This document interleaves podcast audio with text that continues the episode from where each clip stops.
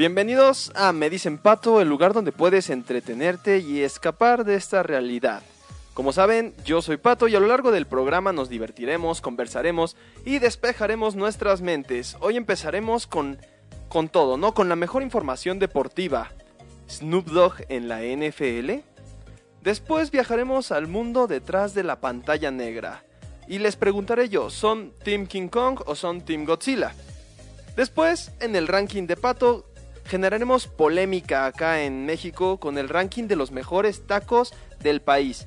Y si el tiempo nos alcanza, los relatos del tecorote histórico entrarán para hacernos conocer al gran Shaka Zulu. Así que siéntense, relájense y disfruten conmigo de las siguientes secciones que les tenemos preparadas. Esto es Me dicen Pato y comenzamos. Pero antes de empezar, vamos a darle un aplauso y un agradecimiento a Soraya Herrera que desde Ecuador nos dio un excelente programa y como ya es tradición, vamos a dedicarle una canción para arrancar con esta buena vibra el programa. ¿Qué les parece? Es una canción hiper especial para mí porque a mí esta canción me motiva a hacer esto. Entonces espero que a ella también le, guste esta canción. Esta canción que me motiva a ganar mi primer millón. De seguidores o de fans o de lo que sea. No, vámonos con esta canción. Espero que le guste tanto como a mí. Volvemos después de esta increíble canción. Esto es lo más relevante del mundo deportivo. La gana Trauco y ahora sí, y ahora sí la a encontrar Cueva con y la baja Cueva,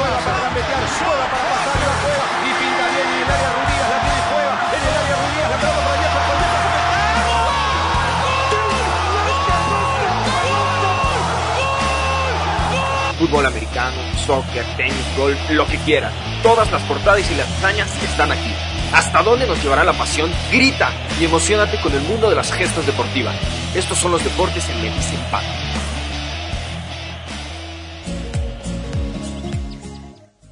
Así es amigos, estos son los deportes en Medicine Pato. Qué bueno que puedan sintonizarnos hoy, 1 de febrero, primero de febrero, para que, como acaban de escuchar, empezaremos este programa con la información deportiva más relevante de la semana. Pero antes de empezar es muy importante que, que yo les diga esto. Y es que yo la verdad siento mucho cariño a, a, mis seguidores, entonces, bueno, a los que pueden escucharme. Entonces quiero agradecerles y felicitarlos en sus cumpleaños. Y esta semana pasada, así es, dos de mis seguidores más fieles, por así decirlo, de mis fans callados cumplieron años. Uno, una de ellas los cumplió el, el viernes, me parece, y fue Frida. Felicidades, muchas felicidades, Frida. Si nos estás escuchando, te mandamos un abrazo. Y ayer domingo cumplió años mi tío Memo también. Muchas gracias por estar escuchando y muchas felicidades. Es una manera, no sé, que yo tengo especial si quieren, o sea, si, espero que la sientan especial de felicitarlos. Entonces, muchas felicidades que se la hubieran pasado súper bien. Ahora sí, empezamos de lleno con los deportes. Pero les recuerdo que con su apoyo planeamos que esta familia pueda crecer y llegar a muchísimas personas. Por eso les pido que sigan a Performance Radio en todas sus redes sociales y también les pido que puedan seguirme a, a mí, a su servidor, como me dicen Pato en Facebook, YouTube, Instagram y Spotify. Con su ayuda espero poder crecer y ya saben, como decía la canción anterior, llegar a mi primer millón. Y ahora sí, la información deportiva que nos dejó esta semana. Esta vez la NFL no nos dejó mucho de qué hablar, solo la expectativa porque ya estamos a una semana del Super Bowl. Normalmente este fin de semana de descanso lo utiliza la liga para llevar a cabo el llamado Pro Bowl, pero por cuestiones de la pandemia no se pudo llevar a cabo, al menos de manera convencional. La liga canceló el partido esta temporada debido a la pandemia del COVID-19 siendo el único juego que no se llevó a cabo en toda la temporada. Pero lo que sí se llevó a cabo fue un encuentro virtual. Así es, la NFL utilizó el popular videojuego Madden edición número 21 para que cuatro representantes por conferencia representaran en un cuarto a su equipo. Este encuentro pasó a la historia por ser el primer partido virtual del Pro Bowl. En el equipo de la conferencia americana se encontraban el mariscal de campo de los Texans, Deshaun Watson, el corredor de los Tennessee Titans, Derek Henry, el rapero Snoop Dogg y Keyshawn Johnson. Los representantes de la nacional fueron el quarterback de los Arizona Cardinals, Kyler Murray, el back defensivo de Seattle Seahawks, Jamal Adams, Bubba Wallace y el ex corredor Marshall Lynch. El partido finalizó con un marcador favorable 32-12 para la conferencia nacional. Y pues cómo no, o sea, no creo que Snoop Dogg juegue tan bien el Madden 21 como yo. Y Murray, Murray fue elegido jugador más valioso. Sin duda fue un partido fuera de lo común. Por otra parte, el mercado de la NFL ya empezó a sonar y generar transferencias. Así es, los equipos que no calificaron al Super Bowl ya quieren mejorar su plantilla para la siguiente temporada. Y la primera transacción fue la que se llevó a cabo entre los Rams y los Leones de Detroit. Al parecer, los Rams entregaron a su quarterback Jared Goff y dos selecciones de primera ronda en el draft por el quarterback de los Leones, Matthew Stafford, y una tercera selección en el draft. Para mí esta decisión es un poco un poco extraña porque los Rams están desecha- desechando un quarterback que los llevó al Super Bowl. Si bien los números de Stafford son bastante buenos, a mí en lo personal, como analista deportivo, no me convence que sea un gran cambio que merecía entregar dos de tus primeras rondas de draft. Aparte, Goff no es malo. No sé, ¿ustedes qué opinan de esta transacción, mis fans de la NFL? Pasando a otros deportes, ¿recuerdan que en semanas anteriores hablamos del abierto de Australia? Y el drama que estaba causando cuando varias tenistas tuvieron que entrar en cuarentena por estar cerca de casos positivos a COVID? Pues al parecer todo terminó en que el torneo se llevará a cabo. El Abierto de Australia iniciará su competencia desde el próximo 8 de febrero hasta el domingo 21 del mismo mes. Es un esfuerzo titánico el Grand Slam, o sea, en este esfuerzo titánico el Grand Slam se salvó.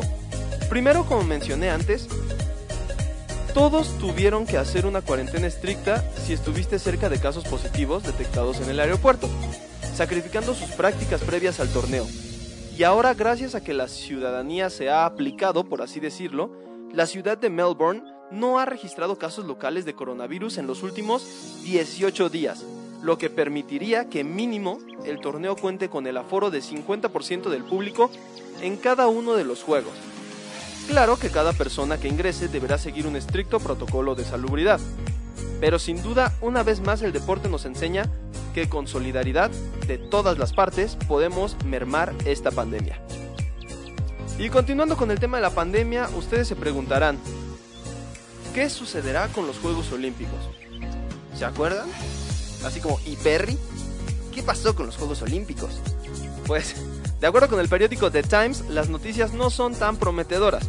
Según lo dicho por el periódico, el gobierno de Japón llevó a cabo reuniones privadas en las cuales ha concluido que los Juegos Olímpicos de Tokio tendrán que cancelarse definitivamente por la pandemia de COVID-19.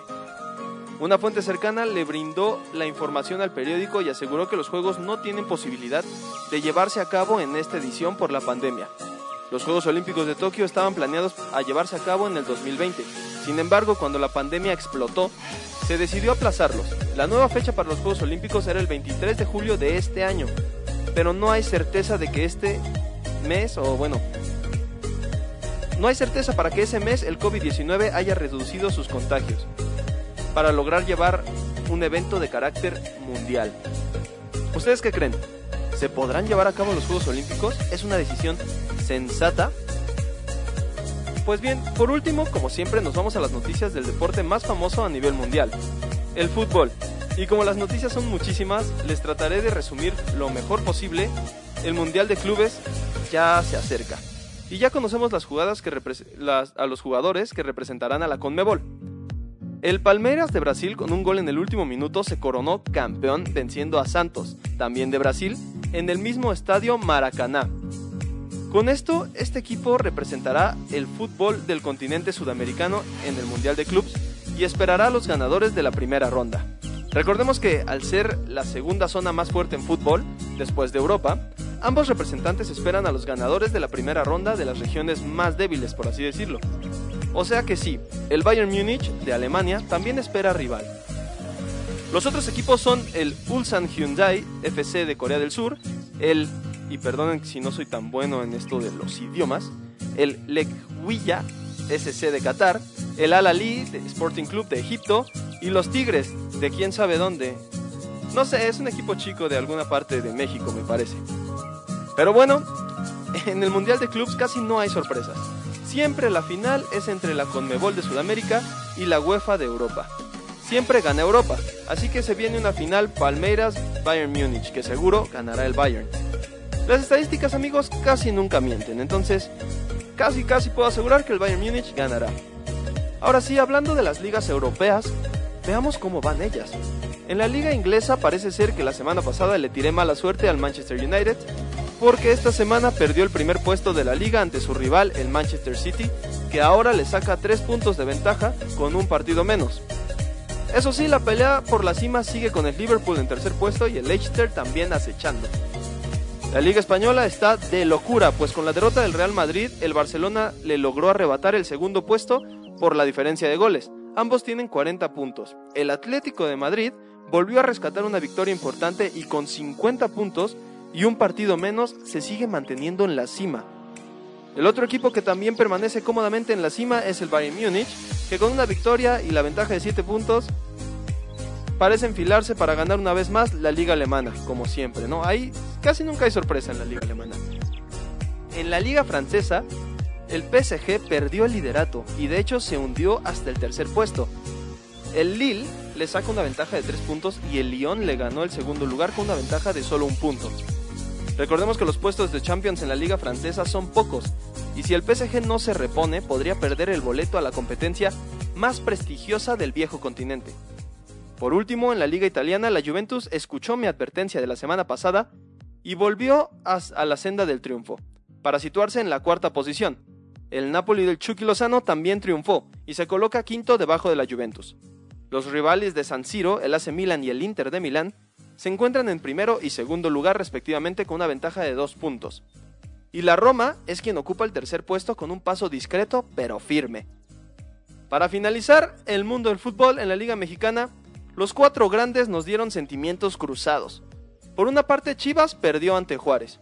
Pumas empató contra el Atlas, al igual que el América empató con Santos. El único grande que generó alegría fue el Cruz Azul, que goleó 4-1 al Querétaro. Les diría cómo van las posiciones en la liga, pero la verdad les confieso que no tiene caso. O sea, en la liga mexicana son 18 equipos y califican 12, venga.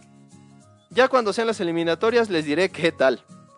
Esta fue la información deportiva de la semana, espero la hayan disfrutado, compartan esta transmisión e inviten a más personas a sumarse en este divertido programa. Seguimos con más información variada. Yo soy Patricio, este es el show de Me Dicen Pato y estamos en Performance Radio Sentimiento que nos une.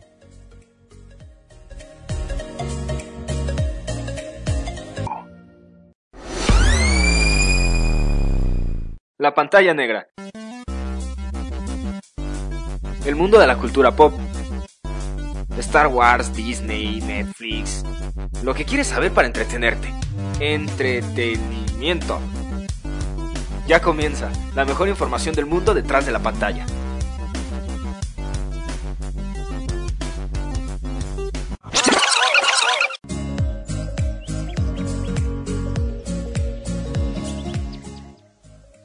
Continuamos, mis buenos amigos, con el programa y estoy muy feliz que puedan seguir acompañándonos aquí en Performance Radio en este que es su programa, el show de Me Dicen Pato.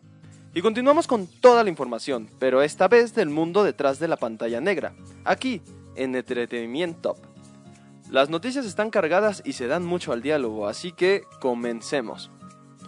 Disney sorprende a muchas personas al bloquear de su catálogo infantil en Disney Plus películas clásicas con escenas o contenidos racistas. Ahora, esto puede sonar descabellado si solo lees las primeras planas, pero si profundizamos más verán que no fue una decisión hecha con locura, por así decirlo. Pero vamos a desmembrarlo parte por parte. Algunas películas consideradas como racistas fueron bloqueadas del catálogo infantil de Disney Plus, pues la empresa no quiere que los pequeños se confundan ni vean normal el, el maltrato a algunas personas o culturas. Entre estas películas se encuentran clásicos como Dumbo de 1941, Peter Pan de 1953, La Dama y el Vagabundo de 1955, El Libro de la Selva de 1967 o Los Aristogatos de 1970. Ahora, antes de que entren en pánico, no es que hayan eliminado estas películas, no es que ya nunca las vas a poder ver. Lo que pasa es que las eliminaron de la versión de niños.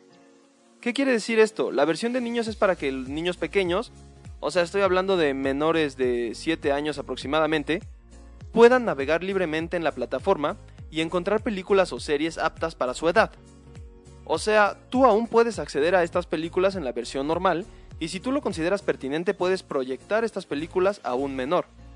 Estas películas ahora cuentan con avisos de contenido por tener connotaciones racistas. Y ya es tu responsabilidad moral explicarle esto al menor. A mí me parece algo responsable y no tan descabellado. O sea, la compañía no está ignorando ni tratando de cambiar el pasado, sino a partir de él construir un mejor futuro. Pero, pero, como este programa me gusta que sea de diálogo, o sea que ustedes me digan sus opiniones, me gustaría preguntarles, ¿ustedes qué opinan? Ustedes escríbanme sus comentarios y más adelante lo dialogaremos, pero antes vamos a, y vamos a avanzar con otras noticias como lo mencionamos en el programa pasado.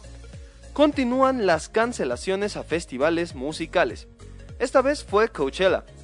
Por segundo año consecutivo, los organizadores del famoso festival de música anunciaron su cancelación por segundo año debido a la pandemia de COVID.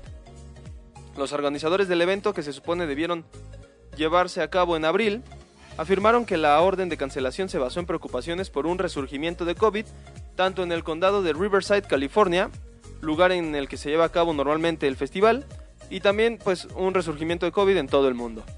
Según informes de los medios, la economía del Valle de Coachella sufrió una caída en sus ingresos de hasta 700 millones de dólares debido a la cancelación del festival el año pasado. Entonces imagínense qué tanto les va a pegar la cancelación de este año.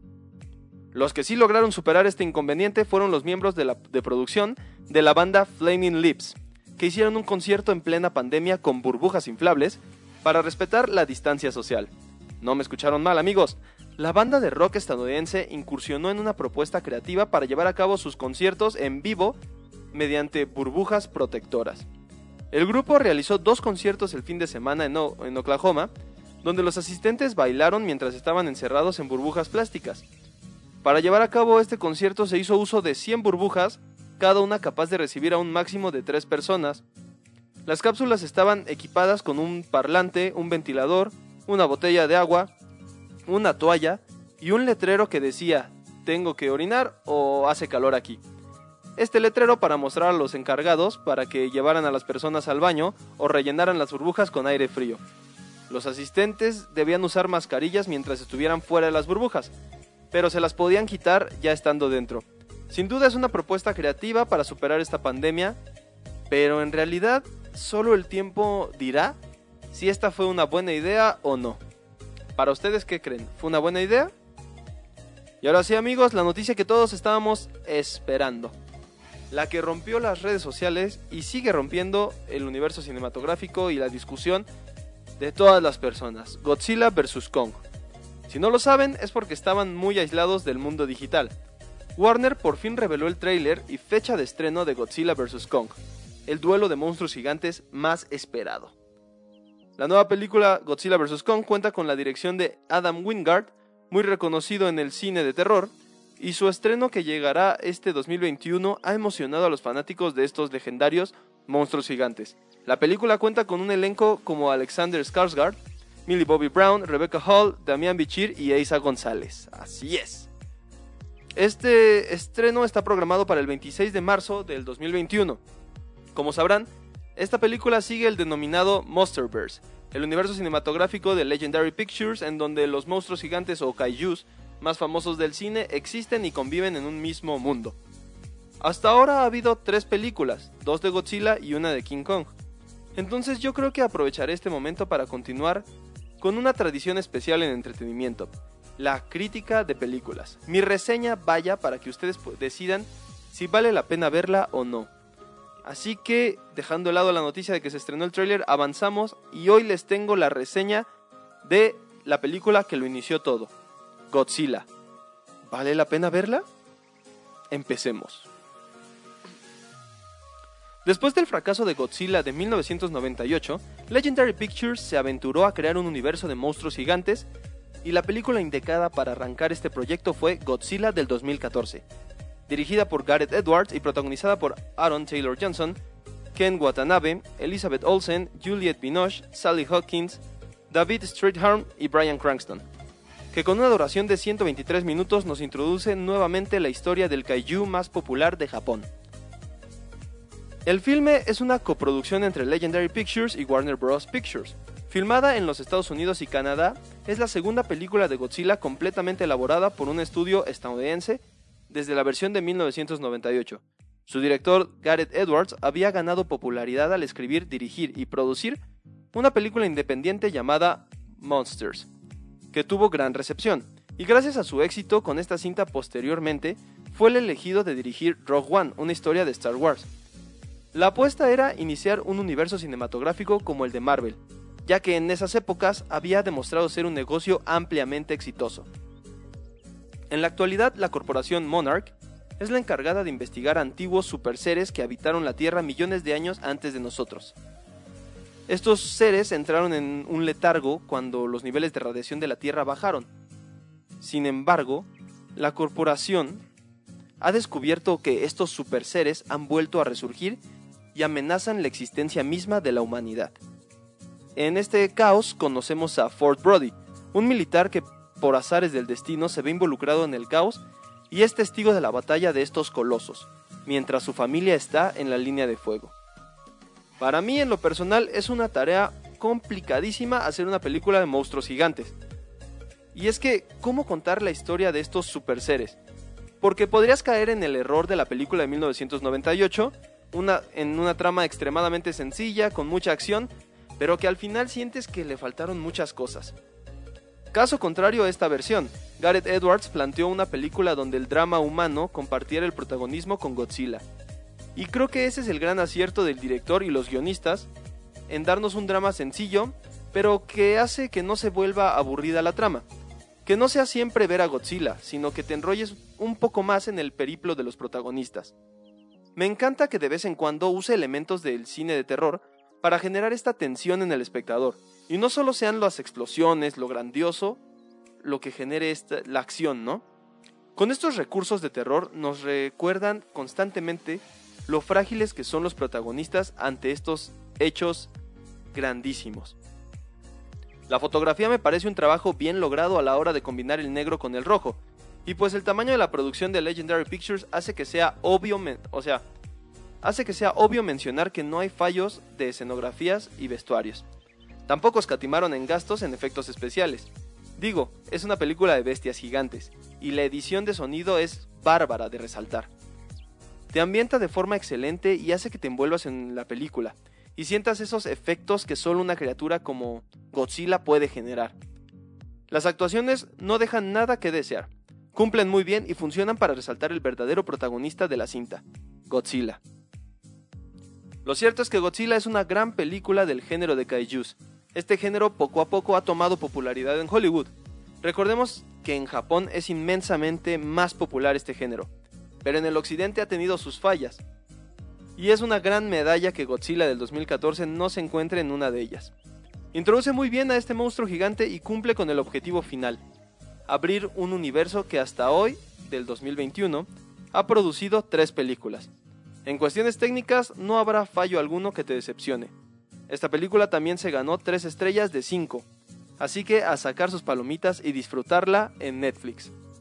Hasta aquí mi primer reporte del universo cinematográfico de Legendary Pictures. La siguiente semana tendremos la crítica de Kong. Ya saben, para que al final les revele qué equipo soy yo. Sigan aquí en la transmisión de Performance Radio. Recuerden que a mí me dicen pato y con esto vamos a una pausa musical. No se despeguen.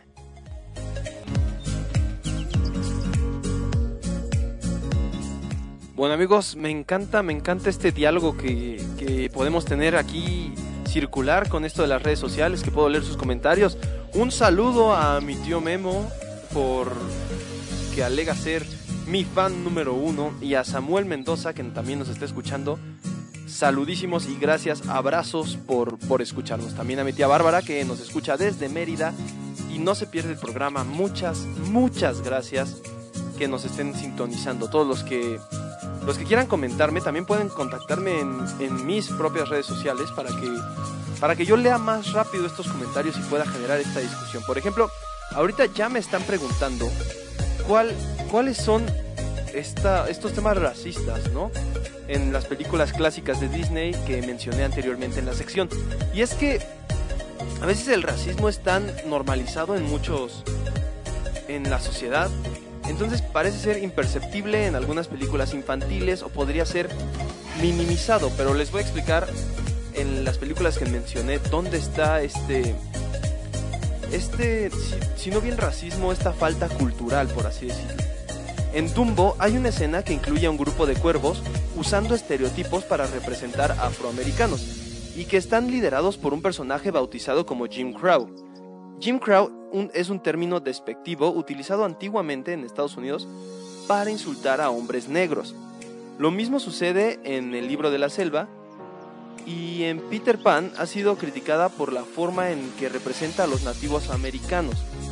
En los Aristogatos y la Dama y el Vagabundo sucede que se burlan eh, de los estereotipos asiáticos con los gatos siameses. Entonces, si recuerdan estas escenas verán que hay, cierta burla. Quizá también deberían revisar la película El Rey León, encuentro aquí en, en un comentario, donde las hienas son uno de los problemas más grandes, pues la versión original, en la versión de Disney original hablan como afroamericanos y latinos de barrio pobre. Por ejemplo, recordemos que la actriz afroamericana Whoopi Goldberg prestó la voz a Shensi, que en el idioma Shuali significa bárbaro o salvaje, y el actor mexicano-estadounidense Sech Marin dio la voz para Banzai, que significaba grito de guerra. Pero bueno, la escena que causaría un poco de polémica es durante la canción Listos ya o Be Prepared, cuando las llenas marchan como nazis, al final se ve al villano Scar parado sobre una roca con una media luna atrás, que hace recordar a la hoz de la Unión Soviética o al símbolo de los pueblos árabes. Entonces, ahí también podría haber un tema de, burla cultural o de, de que están encaminando a ver algo malo, ¿no? Pero ustedes qué opinan? ¿Siguen? ¿Creen que está bien hacer alusión a esto o debería seguir? ¿Deberíamos ignorarlo o sí deberíamos hacer el llamado de atención de que existió, no ignorarlo? Porque pues si ignoras tu pasado pues estás condenado a repetirlo, ¿no? Sino hacer ya el llamado de atención de que existió y es algo que ahora pues no se debe hacer, ¿no? Por por respeto, por buenos modales, si quieres llamarlo así. Entonces, qué bueno que podamos tener este diálogo, qué bueno que les puedo explicar un poco en qué películas había estos temas racistas o, o mínimo de falta de respeto. Entonces, espero que les haya gustado, sigan aquí en la pausa musical, ya volvemos con el ranking de Pato. Vamos a tener el ranking de los mejores tacos que tiene México. Mmm, qué rico. Pero antes, seguimos en la pausa musical. Espero que les guste la canción que estoy poniendo. Recuerden que también pueden sugerirme canciones. Ya anteriormente pusimos una canción que nos, nos recomendaron. Entonces, aquí recomiéndenme canciones, díganme sus reflexiones de los temas que acabamos de conocer. Ya saben, el diálogo es abierto. Seguimos con el programa, seguimos con el show de Me Dicen Pato.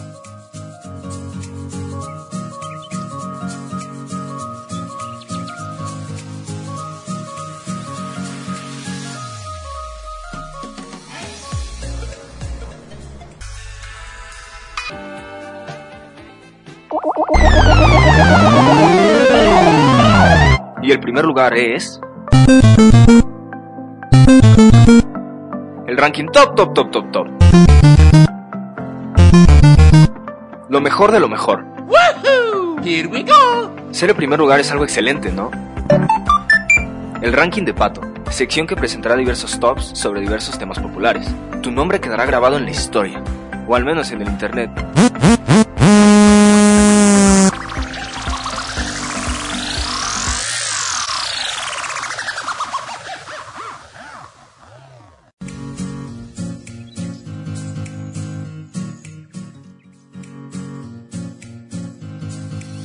Continuamos con esta buena vibra, con esta información curiosa y entramos de lleno al poderosísimo ranking de Pato.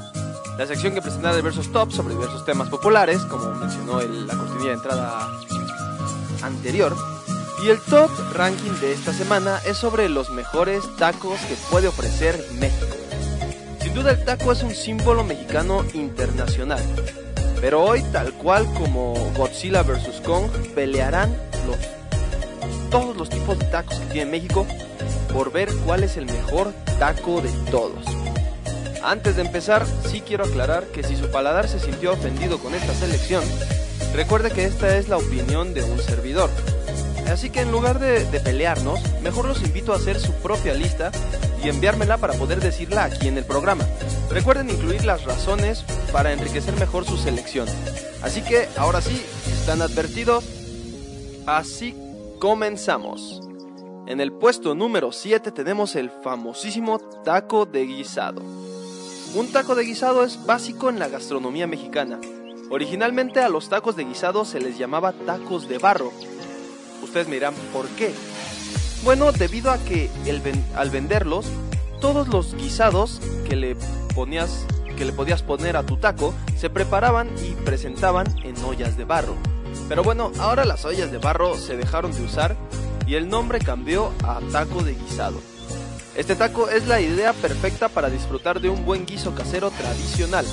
Y es que es eso, o sea, es compactar una comida casera en un solo taco. En una comida casera tienes el plato fuerte, el guiso, los complementos que pueden ser arroz, frijol o papas, y tu salsa imperdible.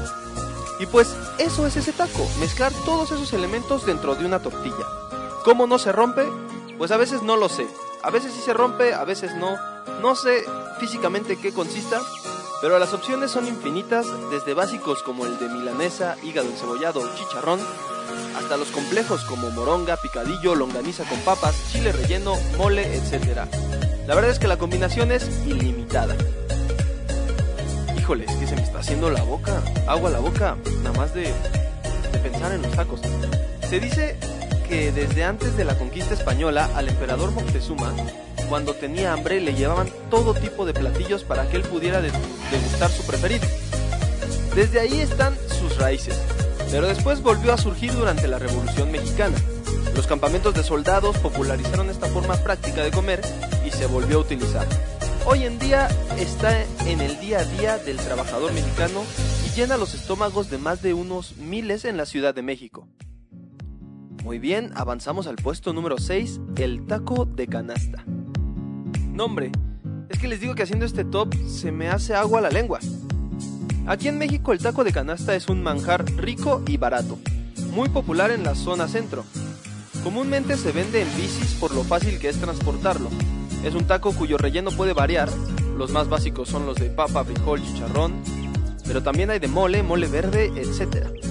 Estos tacos se hacen un día anterior a la venta o en la misma mañana antes de la venta y se ponen uno a uno dentro de toda una canasta. Al final, para darles un último toque de cocción, se le vacía aceite caliente a esta pirámide o bulto de tacos dentro de la canasta. La canasta puede llegar a pesar entre 40, 60 u 80 kilos dependiendo de cuánto venda.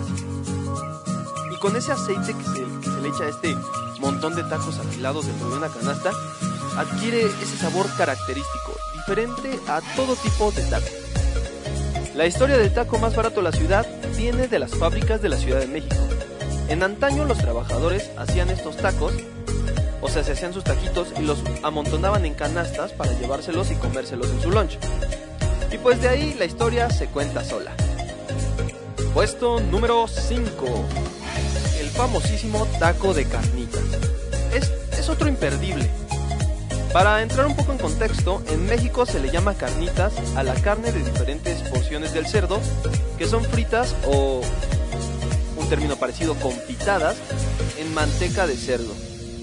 Para su preparación se emplean enormes ollas de cobre o casos de acero inoxidable. Las carnitas pueden hallarse con facilidad en los mercados o en las carnicerías de todo el país. Exi aquí existen vendedores de comida rápida y fondas especializadas en la venta de tacos tortas de carnitas. Su historia es la mezcla definitiva entre dos culturas. Se dice que cuando los españoles derrotaron a los aztecas, mandaron a hacer un gran festín de victoria. Ahí tuvieron que cocinar los cerdos con la grasa que tenían al alcance, o sea, la propia manteca de los cerdos. Y ya entre la celebración, los tlaxcaltecas, los aliados indígenas de los españoles, aportaron al festín la tortilla de maíz característica y ahí surgió el taco de carnitas primitivo. Avanzamos ahora sí ya a los puestos, bueno, este es el que se quedó a nada, el que se quedó a estar en el top 3, pero bueno, tampoco es por demeritarlo, ¿eh? Puesto número 4, taco de pescado. El taco de pescado, un popular en el norte de México, obviamente en los estados pegados al hermoso mar del Pacífico mexicano, pues es muy popular allá. Pero que por su popularidad puedes encontrarlo en todo México, en donde restaurantes hacen el esfuerzo de traer el pescado más fresco desde el mar. El taco de pescado es un taco con una tortilla, un trozo de pescado capeado y salsa, verduras especiales. Algunos le agregan un toque de mayonesa, col morada, etc. De ahí es que el taco se vuelva mejor o peor, entre otros. Aunque los expertos te dirán que la clave está en el capeado. Un capeado tipo tempura. Y anoten esto amigos, lo del tempura porque es importante. Hay dos versiones del origen de estos tacos tan sabrosos. Unos dicen que su origen radica en el mercado negro de Ensenada. Ahí, en este mercado, encontrabas cualquier pescado. Entonces un vendedor local, para poder vender pescados que su aspecto no era tan rico, o sea, no me refiero a pescados que estaban podridos ni nada, sino que la cara del pescado o su forma era fea y pues no era apetecible.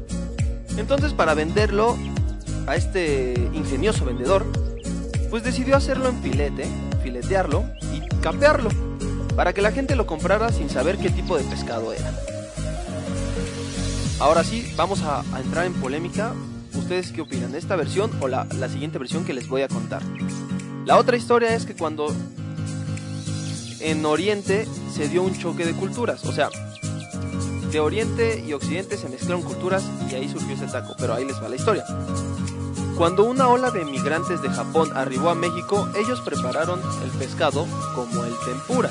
Así es, por eso les dije que el tal del tempura era importante. Y los mexicanos, pues ya saben, como todo en, como toda comida, lo pusimos en una tortilla y le agregamos salsa. Les dije que el detalle del tempura era importante, ¿no? ¿Ustedes cuál creen que fue el origen? ¿Creen que los japoneses lo introdujeron este capeado tipo tempura? ¿O creen que sí fue acá un vendedor ingenioso que, que quiso disfrazar el pescado? Ahora sí, vamos a los puestos más altos. Y la verdad es que yo haciendo este top me dolió dejar el taco de pescado fuera del top 3 porque es un taco que, que a mí me gusta mucho. Pero no podía, no, podía ponerlo arriba de estos siguientes tres tacos. Puesto número 3, el taco de barbacoa. En México, el término barbacoa hace referencia principalmente al método tradicional usado para preparar diversas carnes, ya sea de oveja, vacuno, cabra o conejo, pollo, de pescado, venado y hasta iguana. Así las cose- cociéndolas en su propio jugo o al vapor. Para preparar la barbacoa es necesario hacer un horno excavando un pozo en el suelo de alrededor de un metro y medio de profundidad. Este debe recubrirse con una capa de piedras, preferentemente del lecho de algún curso de agua que de- debieron haber sido calentadas el día anterior. Entonces, esta carne seleccionada, preferentemente de un carnero joven, junto con algunas partes de vísceras en algunas recetas, debe sazonarse ligeramente y se envuelve generalmente en pencas de maguey. Y ya se mete en el pozo y se deja cocinando todo un día. La historia es simple. Ingredientes que llegaron de Europa se mezclaron con la forma tradicional de cocina de aquí, y el resultado de verdad es delicioso. Es en el centro de México, más en específico en el estado de Hidalgo, donde surge el método considerado como tradicional y que es el más difundido. Los habitantes del estado de Hidalgo lo consideran su platillo tradicional.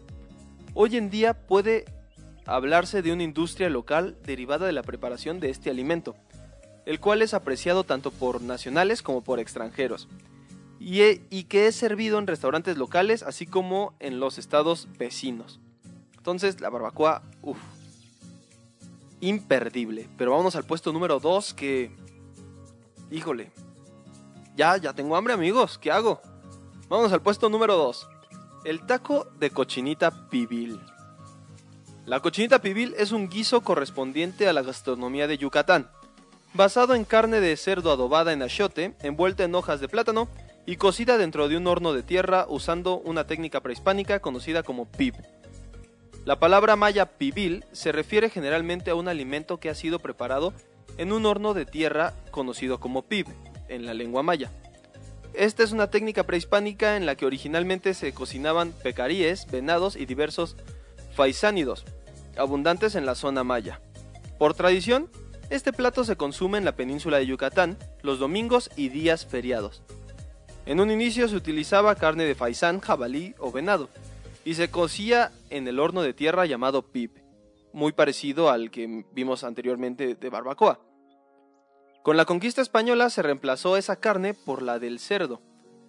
Por eso se dice que la receta final es como muchos platillos mexicanos, la mezcla de las tradiciones prehispánicas, en este caso de la cultura maya, con los productos españoles. Ahora sí amigos, llegamos al taco más popular, o vaya, el mejor de todos, aquí en México. Pero antes de decirlo, vamos a dar unas menciones honoríficas, eh, o antes de mencionar el primer lugar. La verdad es que el primer lugar es un taco que todos esperan. Pero estas menciones honoríficas de tacos que no entraron a la lista pues la verdad merecen un lugar en la memoria. En la lista de menciones honoríficas está el taco de birria, el burrito, el taco de carne asada, el taco de Estados Unidos, ese que es crujiente y muy extraño, y los tacos dorados o flautas. La verdad es que todos estos merecen un lugar en nuestra lista y en nuestros estómagos. Y ahora sí amigos, el primer lugar esperadísimo y la verdad que muchos ya pudieron anticipar, el taco de pastor. Los tacos al pastor de adobada, así se le dice también en Baja California, o de trompo, me parece que también les dicen en Monterrey y en el noreste de México, son la variedad de tacos más populares en la mayor parte de México. En julio del 2019 fueron elegidos la mejor comida del mundo por el sitio de guía gastronómica Taste Atlas. Sus ingredientes principales son carne adobada, asada, servida en finas rebanadas sobre pequeñas tortillas de maíz, la carne puede ser una combinación de carne de cerdo y carne de ternera, aunque lo más común es que sea solo carne de cerdo. Además, la carne es preparada con un marinado tradicional mexicano llamado adobo, el cual está hecho con achiote, especias y chiles rojos molidos, lo que le da el característico color rojizo a esta carne. Los tacos al pastor son acompañados con una variedad de salsas, cilantro, cebolla y solo si tú quieres piña. Aquí podemos entrar en otro debate. ¿Es correcto ponerle piña a los tacos de pastor? La historia del taco de pastor es que, eh, resumiéndolo un poco, es una evolución local del shawarma, que es una comida popular de Asia Menor y Medio Oriente, que consiste en colocar porciones de carne de cordero o de res, asar al calor de las brasas de carbón en posición vertical. Entonces esta técnica fue traída por los inmigrantes libaneses que llegaron a México y pues fue adoptado, le echamos nuestras especias que nos saben muy rico y la verdad, la verdad, lo mejoramos. El taco de pastor también es muy similar al gyros de Grecia o al doner kebab de Turquía. Entonces amigos, ¿ustedes qué les parece? ¿Están de acuerdo con este top o pondrían unos tacos arriba de otros? Vámonos a una pausa musical en lo que ustedes me cuentan qué tal estuvo mi lista. Vamos, regresamos con historias, ya estamos entrando al final, pero espero que lo estén disfrutando. Un saludo a todos los que nos están sintonizando, a todos los que están día tras día aquí con nosotros. Un saludo a mi tío Juan que nos escucha y nos está pidiendo canciones. Si ustedes notaron canciones diferentes hoy, es porque mi tío Juan las está, las está pidiendo y aquí se las estamos poniendo. También un saludo a Sofía, mi corazoncito. que siempre día, semana tras semana nos está apoyando. Entonces, gracias también a todos ustedes que nos escuchan y no me piden que les, que les dé saludos. Es que si no me lo piden, pues cómo quieren que yo, yo responda. Entonces, saludos a ustedes, este, radio escuchas fantasma, por así decirlo, por apoyar este programa. Me encanta que estén aquí. Sigan con la programación de Performance Radio, Sentimiento que nos une. Este es el show de Me Dicen Pato. Volvemos después de esta pausa musical.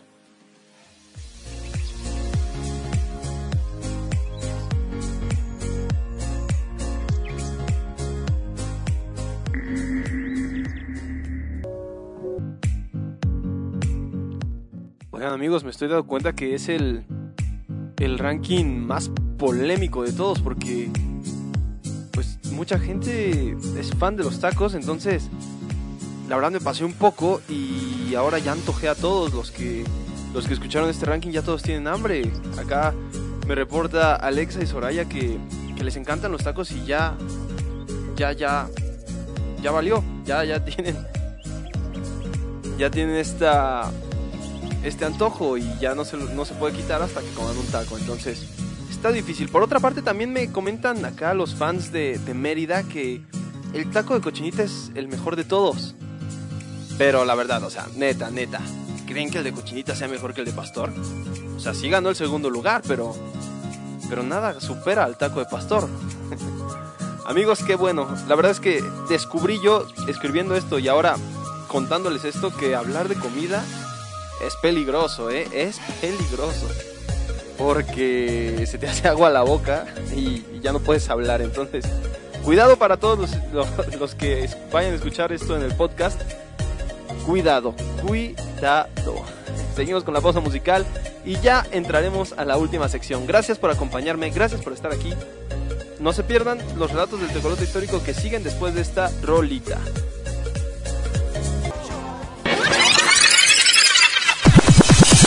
Llegamos. Es enero del 2021. Y lo mejor está por llegar. Hola. Muy buen día, gente bonita. Aquí en Performance Radio. Más conectados que nunca. Para el mundo. Muchos besitos tronados. Bienvenido, enero de 2021. Momento donde nuestro compromiso se renueva y se fortalece. Más música, más entretenimiento, más información, más activaciones. Y los especiales no podían faltar. Acepta lo que es, deja ir lo que se fue y construye lo que será. Somos tu familia. Somos Performance Radio. Sentimiento que nos une. Enero.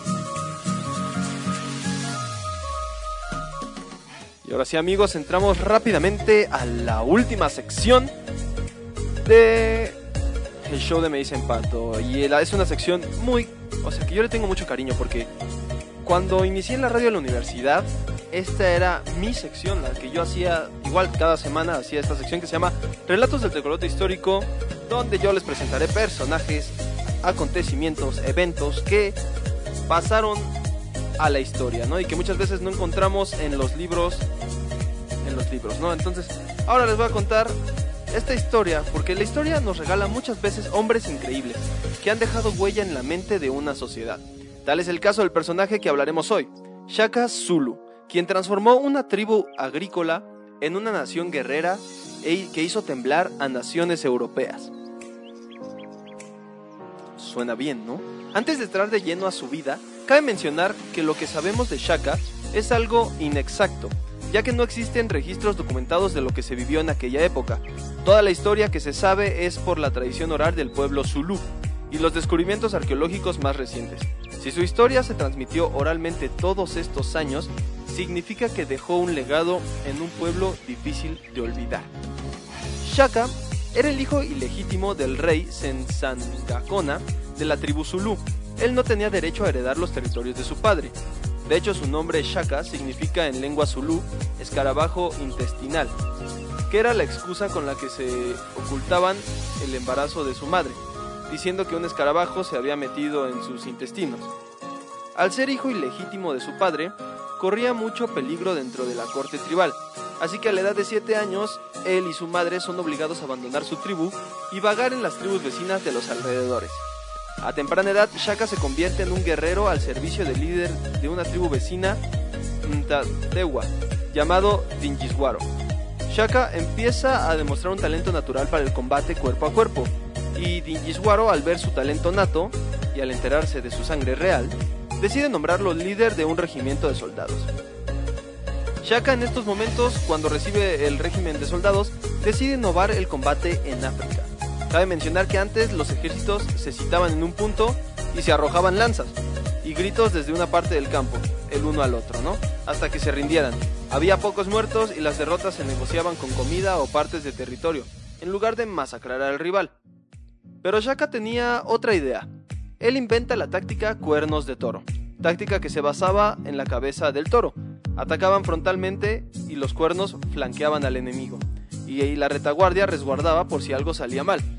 Inventó cuchillos largos, mucho más efectivos que las lanzas de esa época, y entrenó a lo que alguna vez fueron campesinos en máquinas de matar. A la hora de la muerte del padre de Shaka, él con la ayuda de Dingiswaro hacen asesinar a su hermanastro legítimo, y así Shaka se convierte en el líder del pueblo Zulu, jurándole lealtad a Dingiswayo. Así es, como Dingiswayo con Shaka, como vasallo se hace líder de los Zulus y otras tribus vecinas.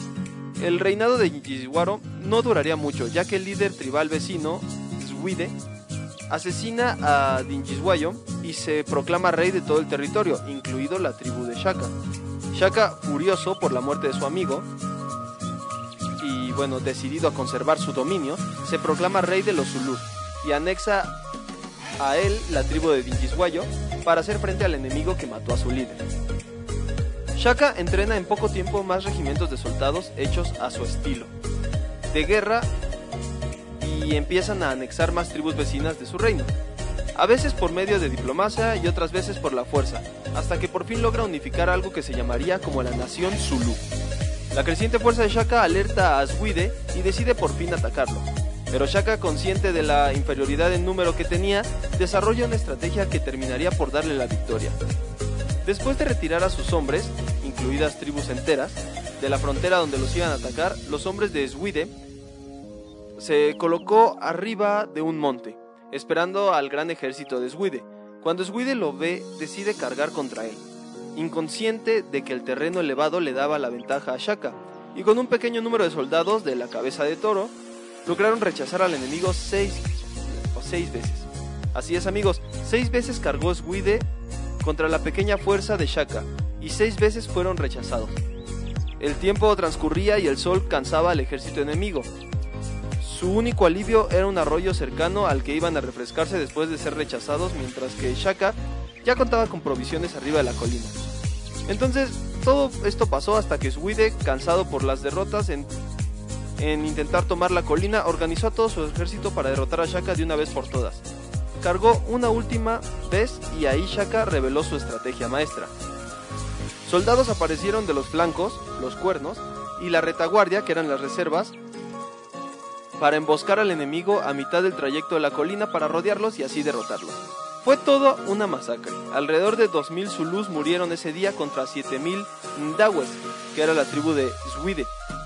Aunque Zwide logró escapar con vida y continuar su lucha, Zwide con la derrota perdió tribus valiosas que se unieron a Shaka, al ver en él un mejor líder, y después de un año y medio de aquella batalla en la colina, se enfrentaron en un combate final. Shaka una vez más, con su astucia, planificó la batalla en un río y cuando las tropas de Swide cruzaban para atacar, Shaka los emboscó, derrotándoles de una vez por todas. Shaka inmediatamente después marcha a la tribu rival y hace a sus hombres hace que sus hombres entonen cánticos de victoria de la tribu rival para que cuando la gente saliera de sus casas a celebrar con su ejército fueran masacrados por el ejército Zulu. Así es. Fue un poco desalmado y atacó a la tribu rival cuando ya la había derrotado. Swede logra escabullirse otra vez solo para que su madre fuera atrapada por Shaka, que la encierra en una casa con hienas que se la comen viva. Shaka quema la casa inmediatamente después de que terminan los gritos de dolor. Con esta victoria Shaka incluye muchas más tribus a su nación, expandiéndose exponencialmente. Shaka continúa creciendo la nación Zulu hasta que su madre muere. Se dice que a partir de esto una locura se apoderó de su mente por la tristeza que generó la pérdida de su madre. Entonces Shaka ordenó que en un año a las personas no sembraran cultivos, no bebieran leche y las parejas no tuvieran relaciones para honrar la muerte de su madre. Si no se cumplían estas medidas, Shaka los ejecutaba. Alrededor de 700 personas fueron ejecutadas. El terror, continuó hasta que sus hermanos no pudieran aguantar más esa locura y lo mataron. Para terminar con el personaje que fundó al imperio Zulu. La verdad es que es un personaje con altibajos, ¿no? Es un líder nato, un líder que inventa muchas cosas en la guerra, pero con muchos líderes en la historia el poder le gana y, y pues termina haciendo cosas que ya no iban tan bien con, con, con los estándares, ¿no? Pero es un personaje digno de recalcar que al menos aquí en México no se nos enseña mucho la historia de Shaka Zulu y tenía que recapitularlo. Amigos, esta fue la última sección de Me dicen Pato, nos despedimos y les recordamos que todos los lunes de 6 a 8 estoy yo a la hora de México para sacarles una sonrisa. Espero pueda contar con su apoyo y su visita el siguiente lunes. Tendremos más secciones, más contenido y la risa y diversión de siempre. Amigos, eso sí, antes de despedirnos, les pido su apoyo siguiéndome en redes sociales como me dicen Pato. Ahí encontrarán highlights del programa o podrán volver a disfrutar de él. Recuerden amigos, me dicen Pato en Facebook, YouTube, Instagram y lo que quieran. Sigan aquí en su casa Performance Radio Sentimiento que nos une porque ya se viene un programa super duper especial. Un programa de Munida Swarf que tiene preparado, entonces va a estar con todo, por favor. Quédense aquí, disfruten de, de este esfuerzo de Performance Radio que hacemos todos los locutores. Todos tenemos este programa, todos aportamos algo, entonces quédense, disfrútenlo y ayuden a esta familia a crecer. Amigos, yo soy Patricio, a mí me dicen Pato, están en Performance Radio y esto fue el show de Me dicen Pato.